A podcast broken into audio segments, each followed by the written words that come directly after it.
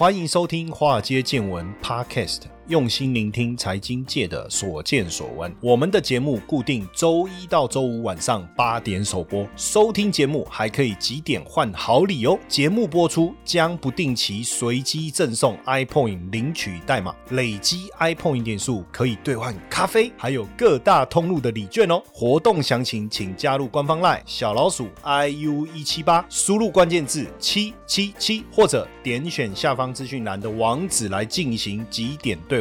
让古怪教授请您喝咖啡拿礼券吧。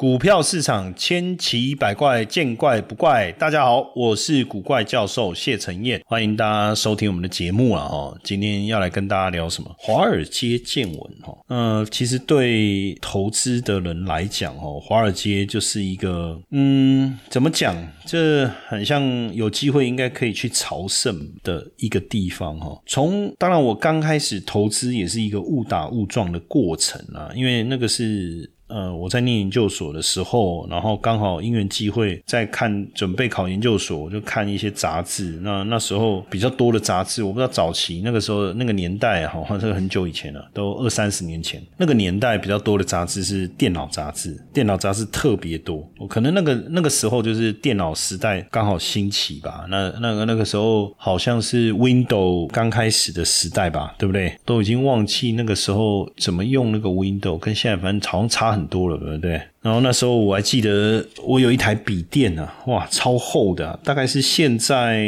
像我这一台苹果笔电的三倍吧，我看应该有三倍、四倍应该有。然后那个塑胶感很重，但是那时候哇，觉得很很不得了哦。既然嗯有一台这样的一个笔记型电脑哦，那个当然就不用带一台主机那么大这样。那从那个那时候我就开始去看很多的电脑杂志哦，那当。当然就看到了华硕这档股票，就就开始了我对投资的一个开端。当然，在投资的过程中，通常我们一开始不会投入太多的时间去做投资领域的一个研究哦。那莫名其妙赚到钱，那莫名其妙再把钱赔掉，这时候你才会开始认真的去思考，来研究投资这件事情哈。呃，当然很多人想说不靠爸，靠投资，卖靠 要来靠投资，这样对不对？当然，爸爸有钱最好啊，能靠爸谁不靠爸？但是没有爸爸可以靠的时候，也不要靠爸；没有爸爸可以靠，就不要靠呗。那我们就靠自己。那可是靠自己，很多人当然会觉得说，在在工作这个领域好像不是这么容易。那能不能透过投资？当然，我现在来讲这个话，好像又有点颇失公允，对不对？就我自己一路从念书这样一路走来，我都在做投资。可是我我要真的讲哦，这一路。的历程其实并不顺利。如果你问我哈，其实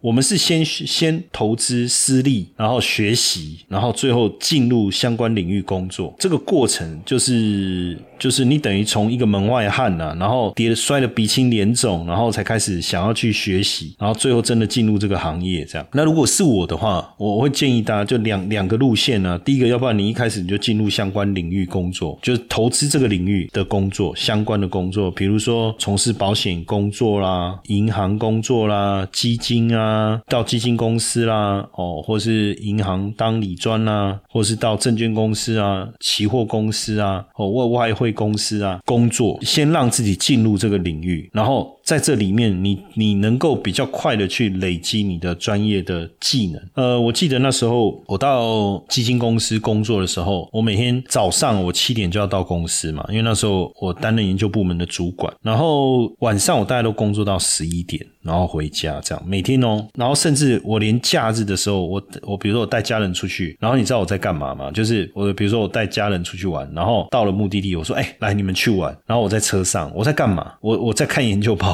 因为那时候我每天要读的资料太多了。就是为什么工作时间那么长？我要我要读资料，整理资料，然后消化以后以后，我要做出一些整理，提供给我们的客户参考，或是提供给我们的经理人参考。而且投资的资讯其实一直进来，一直进来，他不会说今天礼拜一一堆资料。然后就一个月都没更新，不会每天都都不知道那资料每天都看不完啊！哎，但是我是那当时是乐在其中啊！我每天大量的吸取相关的这些资料，然后我必须消化吸收以后转换嘛。所以很多人问我说：“啊，你怎么知道那么多东西？你怎么懂那么多东西？”哦，甚至比如说我们每次要去录影的时候，然后这个制作单位就给我们一堆资料，然后我们看一看。我说 OK，他说：“我说，哎，你怎么消化的速度这么快？”因为有一次他们说：“哎，呃，老师今天先给你要讲的题目多一点，不知道会不会让你负担比较重？”我说：“还好啊。”我说：“你资料给我，很快就可以消化掉。”他说：“诶，他们也有发现。”那这个当然就是过去我们。在这个领域工作所累积的一个一个一个技能，那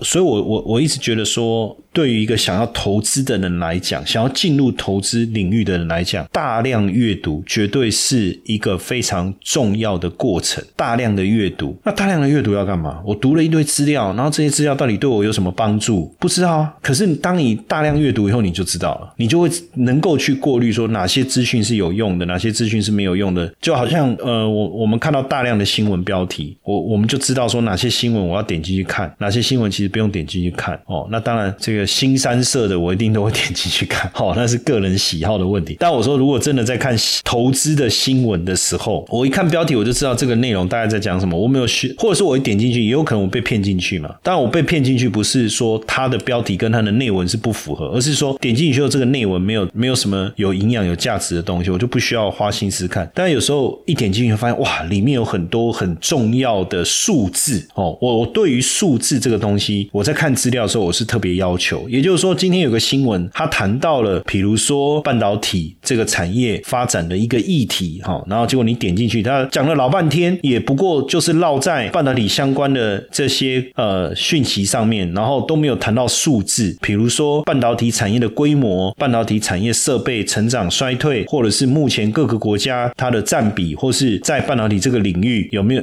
它的晶圆代工？哦，它的记忆体哦，那哪一个公司的市占率？哦，台积电是多少？这个都没有谈。那这个文章我大概很快的点进去看一下，我就跳出来了。但是如果我今天看到一个新新讯息，它把我刚才所讲的这些东西很仔细的列出来，哎，这个资料我不但会阅读，而且我会把我的习惯是列印的哦，就 是可能比较老一派的，就是他很多人是把它储存嘛，就存在手机里，然后标题，然后建立不同的资料夹。可是我的习惯还是列。列印呢，我就列印，看完我就会记起来了。就是我把我的脑袋当成一个资料库啦。就是比如说我看到台积电这个资料，然后我需要把这个资料记忆在记忆起来，成为我自己的资料库。那很多人是存在手机里面，需要时候再找嘛。那我不是，我是把它列印下来，然后我会去看，然后我会画重点，然后甚至我觉得很重要，这个议题很重要，我会把它整理成一集的，把它整理成一整个内容，然后在我们的节目里面顺便跟大家分享。那在这个过程当中，其实我就记起来了，它就已经变成我资料库里面非常重要的一环。当然，我就我就不会记在，我也不用记在手机里。那我我讲完这些东西，其实我也记起来。那这个对我我们未来在投资分析的时候就变得很重要，对不对？这也是为什么常常记者会找我访问，然后他们就说：“哎，呃，谢老师，你有没有空？”我说：“有啊，啊，什么时候过去？哦，几点？好来。”然后来的时候，我就说：“哎，你要问什么？你刚才没跟我讲。”他说：“哎，对，反正我我想说，我来跟你讲，你都有办法，对不对？”然后就好比他在讲最近你大量的去。研研读资料，你就会去了解到最近大家关心的议题嘛，比如说台币的汇率，比如说这个 Chip Four 哦，比如说半导体，比如说先进制程，比如说 iPhone 十四，好，比如说联总会升不升息这些东西，那这些东西怎么去影响到投资？当然，你光看资料没有用啊，你还要去建立分析资料的技能呐。所以为什么我我我跟大家讲，就是说你你在做投资学习的时候，它也分好几个学习的过程啊，比如说总体经济的学习。你总是要要知道什么数据对投资环境有影响，哪些数据是重要的，哪些数据是不重要的。那这些数据怎么影响？哦，这是一个嘛，总体经济嘛，对不对？那总体经济涵盖的范围很广诶。你知道那时候我们在念大学的时候，我们有分个体经济学，还有分总体经济学。最早的时候是你在大学的时候应该有念过经济学嘛，然后经济学里面再细分个体经济学跟总体经济学嘛，对不对？那总体经济学里面还可以再更细分，叫货币银行学嘛。那个体经经济学里面还可以再细分，比如说产业经济学啊，哦，或 game theory 游戏理论啊等等的嘛。那总体经济学里面也还有劳动经济学啊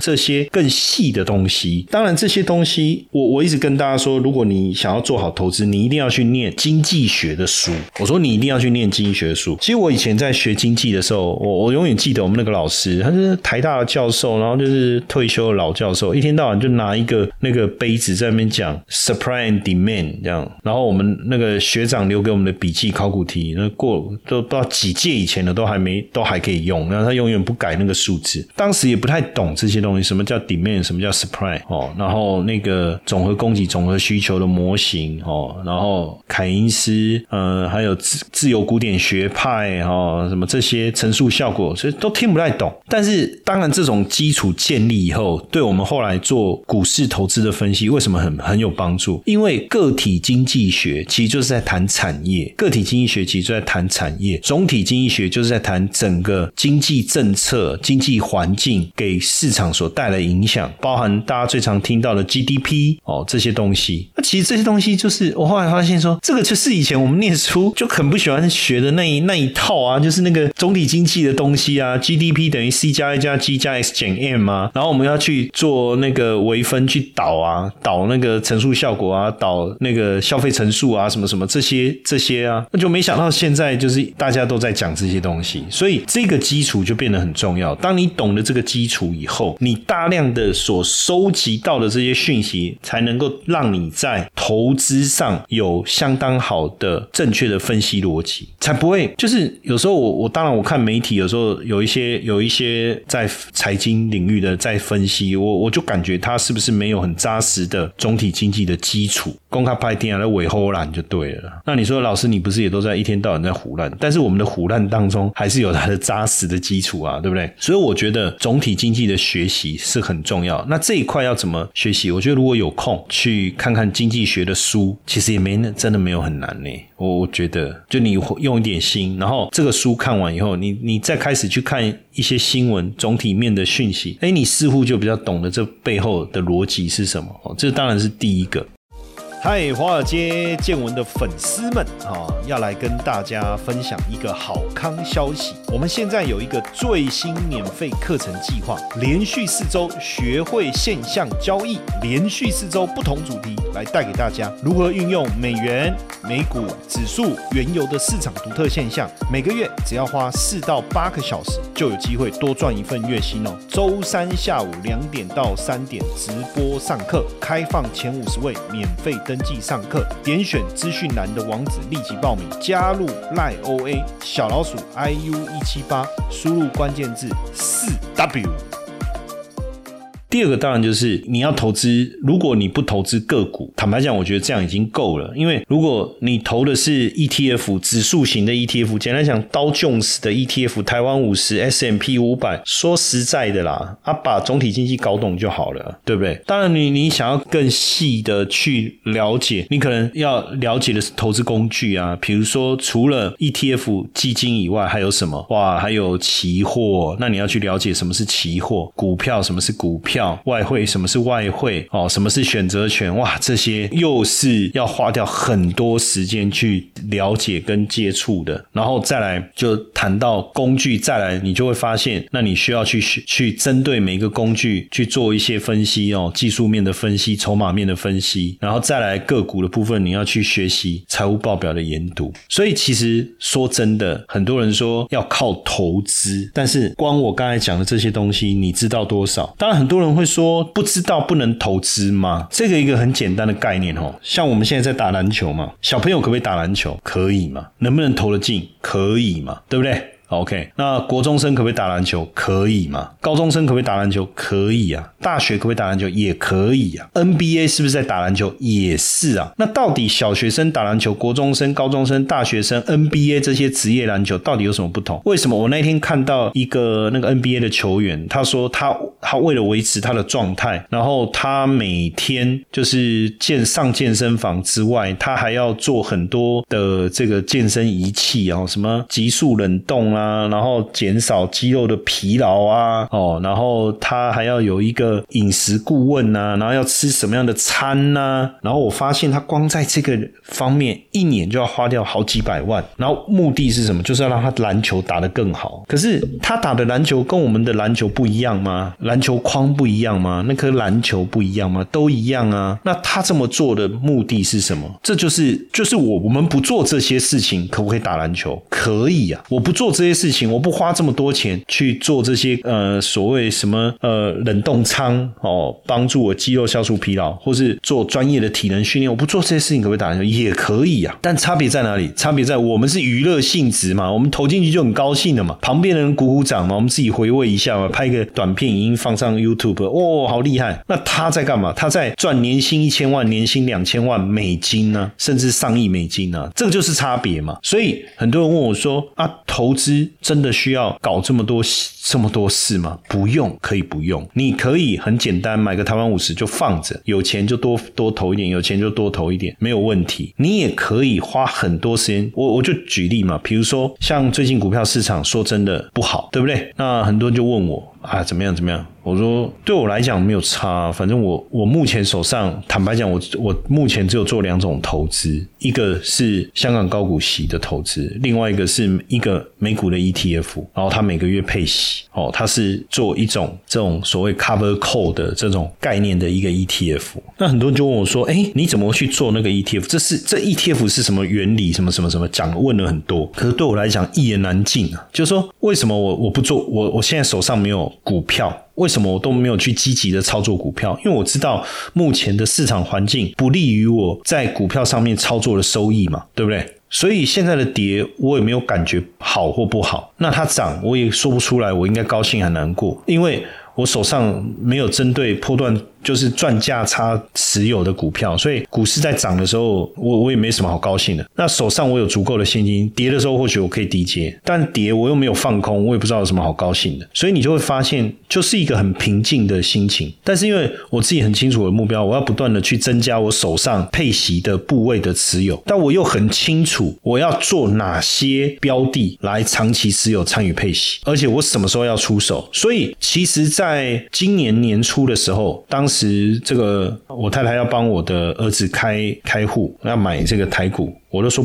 不用吧，这接下来要崩盘了，对不对？哎，结果果然崩盘到现在。但是我从五月，应该说我五月哦，分别在五月、六月。陆陆续续的去投入这个高股息的 ETF，其实到目前为止，我们的收呃也没有带来什么样的太大的损失，加上配息，其实也是也是平打平。但我的目标是什么？当然，如果后面股市有更大的修正，我我觉得就是低阶比较好的时机。那另外，像我刚才讲到那个 Cover Call，很多人说，哎，老师你怎么知道这个 Cover Call？那你要去理解啊，这个过去我的交易背景啊，我从基金经理人到基金的。研究员、研研究部门的主管，到自营部衍生性商品的操盘手，到 H fund，所以其实我们自己都在做类似这样的操作。可是我我后来发现，哎，因为自己做，你要你还是要去关注市场的状况啊，去做一些部位的调整啊，对不对？但是后来我发现说，哎，有这样的 ETF 哦，嗨，他就在做我以前在做的事情啊，然后他们又不收高昂的这个管理费，那为什么不干脆买这个 ETF 就好了？哦，我就省事了嘛，因为我懂这个东西。嘛，我也理解他们在干嘛嘛。那这个就是知识的力量嘛。假设我不懂，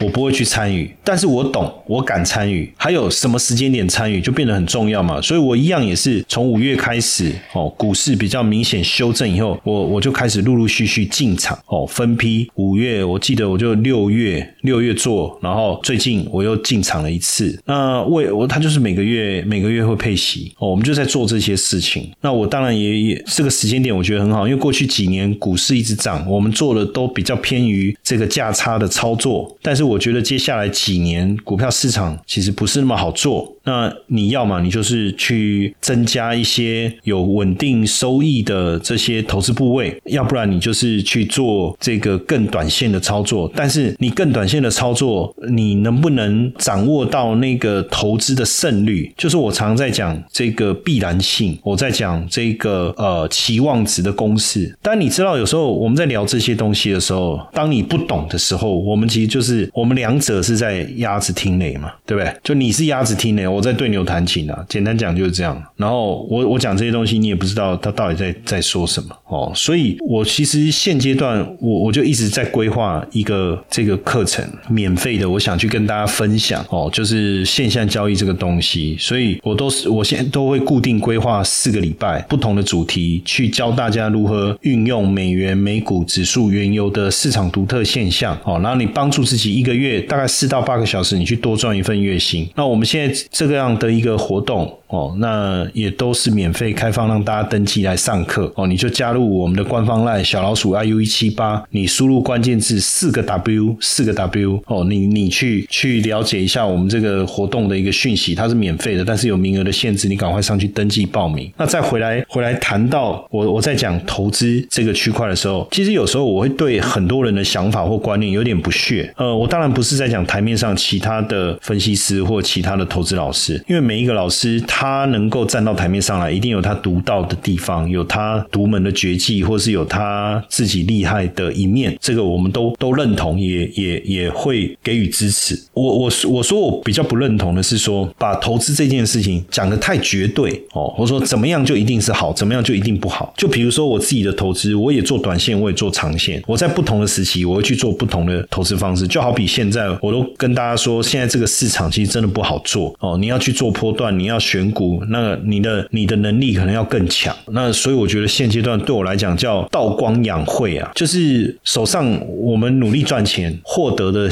资金，我们逢低就去承接一些能够稳定配息的投资标的，所以这里面包含了两个观点，一个是稳定配息，一个是投资标的。那回头来讲，什么样的投资标的能够稳定配息，就就就就往这个观念去走。当然，现现阶段我们我自己主要存放应该是三个地方嘛，就以这个角度来讲，我存主要存放在三个嘛，一个就是泰拉币稳定币嘛，因为有些我我现在存的这个交易所，它提公的利利息是九点九，年息是九点九。这个如果大家有兴趣，可以到到这个我们必走族的讲座上面来了解哦。那你要参与的话，他的讲座讯息是加入官方 LINE 小老鼠 iu 一七八，输入 bcw 哦，你就可以获得相关的讯息。这是第一个，就是我我会。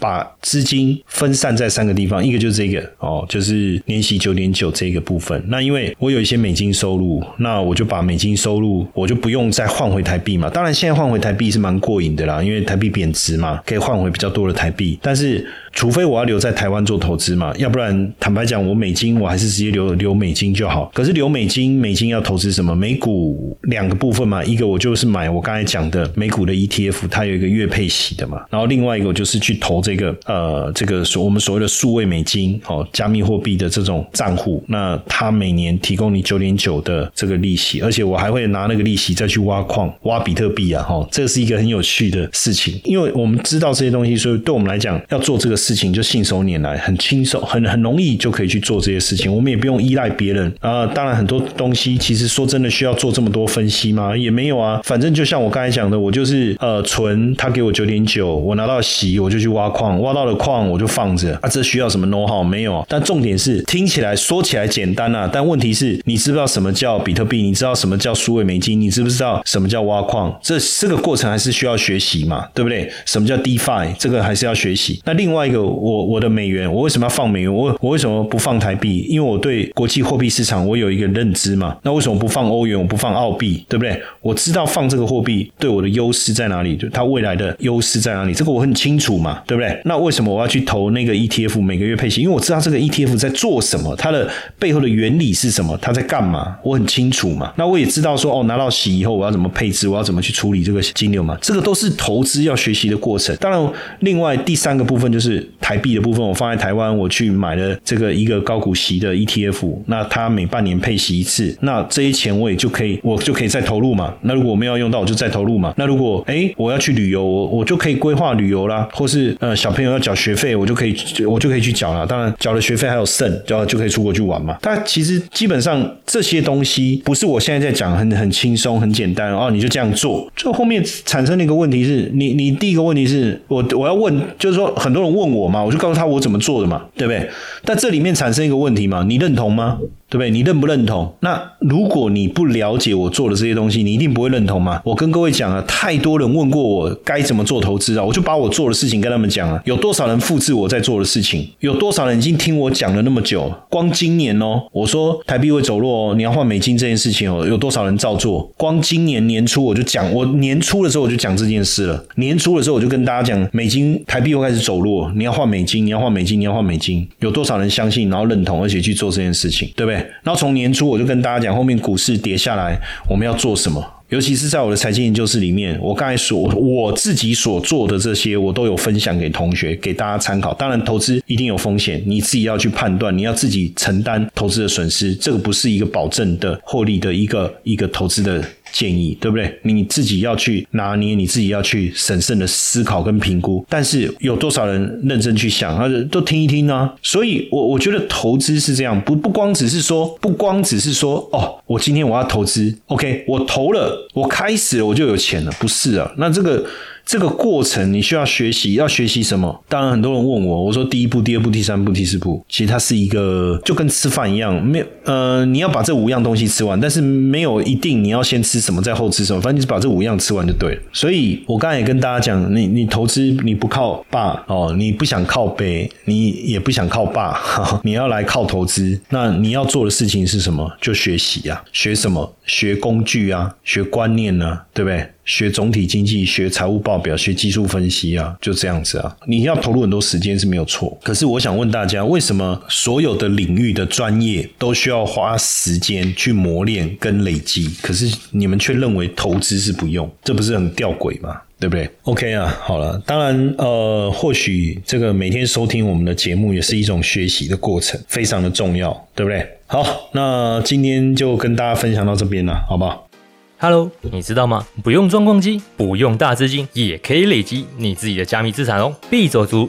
加密货币投资组，我们将在这堂免费课程中和你分享如何运用云端算力来累积属于你自己的加密资产。立刻加入官方 Line 小老鼠 iu 一七八，输入关键字 BCW，立刻取得这堂免费课程的资讯吧。